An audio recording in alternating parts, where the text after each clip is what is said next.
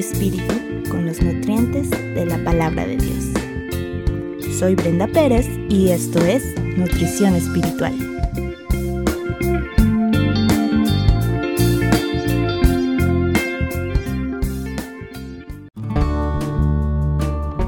El enojo. Todos hemos experimentado este sentimiento en diversas ocasiones, pero hoy quiero compartirte un mensaje que nos ayudará bastante en esos momentos en los que nos sintamos molestas contra otras personas.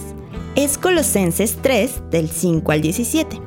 Haced morir pues lo terrenal en vosotros, fornicación, impureza, pasiones desordenadas, malos deseos y avaricia, que es idolatría.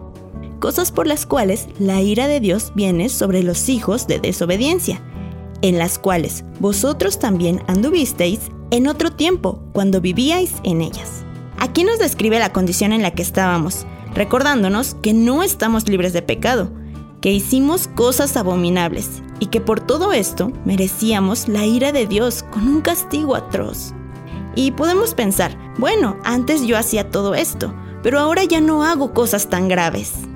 Sin embargo, Dios quiere hacernos ver que seguimos siendo pecadores y por eso nos dice, pero ahora dejad también vosotros todas estas cosas.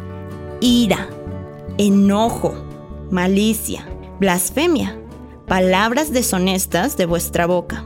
No mintáis unos a los otros, habiéndoos despojado del viejo hombre con sus hechos, y revestíos del nuevo, el cual conforme a la imagen del que lo creó, se va renovando hasta el conocimiento pleno, donde no hay griego ni judío, circuncisión ni incircuncisión, bárbaro ni escrita, siervo ni libre, sino que Cristo es el todo y en todos.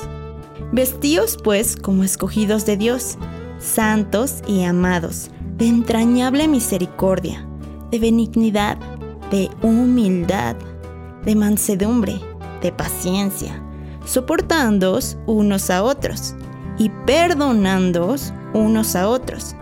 Si alguno tuviere queja contra otro, de la manera que Cristo os perdonó, así también hacedlo vosotros.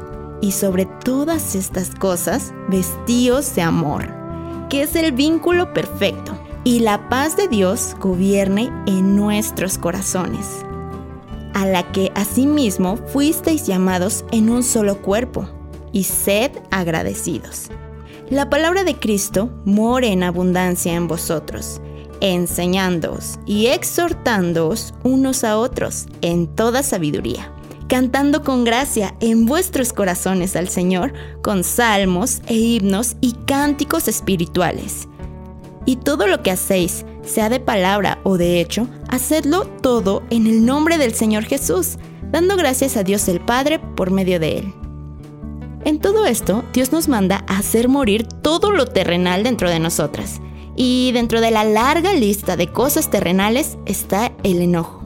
Porque si creímos en el Evangelio, que Jesús vino a la tierra a morir por estos pecados y pagar por ellos en nuestro lugar, ya somos hechas nuevas criaturas y debemos reflejar el carácter de nuestro Padre Celestial. Si nos preguntaran, ¿cuáles son los atributos de Dios que más recuerdas? Seguramente lo primero que te viene a la mente es misericordia y amor, ¿no? Pues Dios nos pide que nosotros también mostremos esa misericordia y amor con nuestro prójimo, sin importar lo que nos hayan hecho. Más adelante nos dice, soportándoos y perdonándoos unos a otros y que si tenemos queja contra alguno, que es lo que generalmente ocurre cuando estamos molestos con alguien, debemos perdonarlo o perdonarla de la manera que Cristo nos perdonó. ¿Y de qué manera nos perdonó? Miqueas 7:19 dice que Dios echa al fondo del mar nuestros pecados y nunca más se acuerda de ellos. Nosotros debemos hacer lo mismo y pasar por alto la ofensa y seguir amando a esa persona a pesar de sus faltas y errores pues sabemos que lo que nosotros le hacemos a Dios siempre es peor. Por eso nos dice que sobre todas estas cosas nos vistamos de amor. El amor cubre multitud de pecados y el amor todo lo sufre, todo lo cree, todo lo espera y todo lo soporta. Sé que el momento puede ser difícil, pues aún somos carne y nuestra naturaleza nos impulsa a responder groseramente, gritar, ignorar o dejarle de hablar a las personas cuando nos hacen enojar. Pero no estamos solas, tenemos al Espíritu Santo de Dios morando en nosotras. Y si Dios está con nosotras, ya tenemos asegurada la victoria sobre el pecado. Así que creámoslo y no lo pensemos dos veces. Perdonemos como Cristo nos perdonó y amemos como Cristo nos ama. Recordemos que esto será más fácil lograrlo si la palabra de Dios está morando en nosotras, es decir, si meditamos en la Biblia constantemente, la palabra de Dios gobernará nuestros corazones. Vamos a intentarlo desde ahora. Cada vez que nos hagan enojar, recordemos a Cristo y que así como Él nos perdonó y nos ama, nosotras también podemos hacerlo porque tenemos su espíritu. Y que aunque nuestras faltas pueden ser bastantes, su gracia y su misericordia son más grandes. Por lo tanto, nuestro perdón en todo momento debe ser más grande que las faltas.